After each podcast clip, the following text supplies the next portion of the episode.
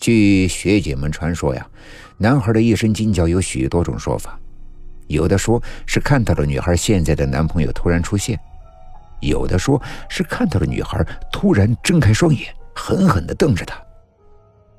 尽管众说纷纭，但是女孩毕竟是死了，而男孩毕竟是神经错乱了。听到这个故事，我们都非常的害怕。默默的告诫自己，千万不要玩感情游戏。所以平常每每于晚上到大体教室上课，我们都会结伴而行，下课就匆匆离开。一直以来也没遇上什么怨鬼。好了，话要转回来了。前面说到一股冷风从破窗户冲进来，我不由得打了个冷战。上课的老师还在绘声绘色、滔滔不绝地讲着他的《聊斋》故事。几个同学在昏昏欲睡，我的双眼也朦朦胧胧的，我感到头有点晕，不禁责怪自己昨夜为了看小说而没摘隐形眼镜，熬了一个通宵。我揉揉眼睛，还是看不清书上的字，全身也软绵绵的，我感到没有力气。我想肯定是睡眠不足，等会儿下课回宿舍的第一件事就是往床上钻，好好的睡一觉。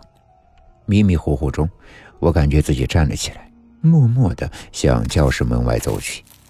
一步一步的，我向着小树林的深处的方向。我突然想起了小树林中发生的那些惨案，不禁冷汗直冒。我怎么会一个人来这里呢？不行，我得赶快出去。我开始跑，呼吸越来越困难，感觉双脚像拴了两个沙袋，重重的坠得我迈不开步子。我跑啊跑啊，但越跑越感觉小树林的树木越多，阴森森的，非常的恐怖。此时，一股凉意从心底直渗到喉咙口，我想让自己镇定下来，可是不行，因为我发觉自己怎么走也走不出阴暗的小树林。突然，我的脚下一绊，我定睛向下一看。一个全身裸体的女孩躺在地上，头发凌乱，满身是伤，嘴巴张得大大的，露出阴森的白牙，双眼凶狠地瞪着我。只见她的眼角、鼻孔、耳朵外面全流着浓浓的墨红色的鲜血，我感觉好恶心，差点晕倒在地。但求生的本能却使我迈起双脚，转身迅速地跑开。我一直不停地向远处有亮光的方向跑去，灯光越来越亮。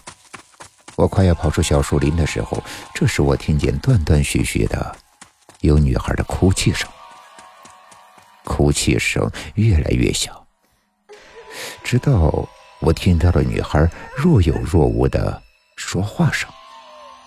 她颤抖着声音说：“我一直想找机会对她说对不起。”但我永远也没有机会了，一切都是我的错。如果你看到他，一定代我对他说声对不起，谢谢了。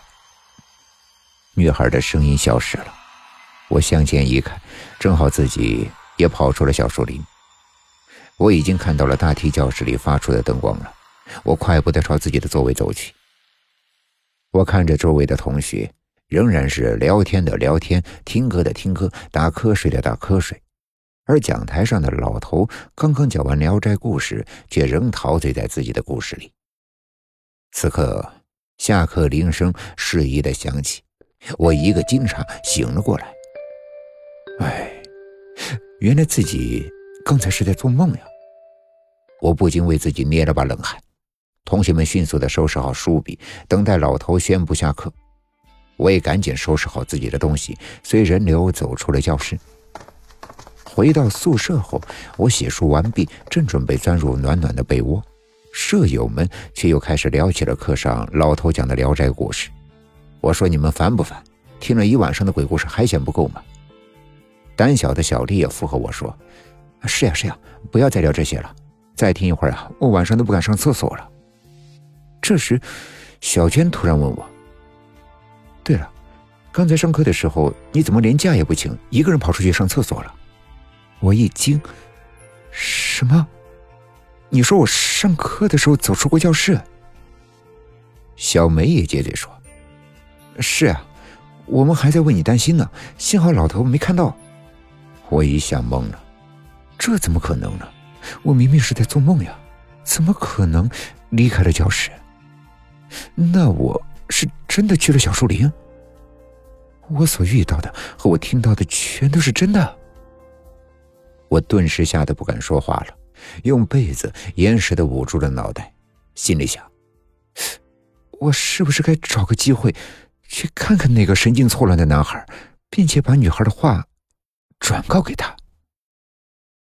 今天的故事就讲到这里了，点个关注吧，晚安。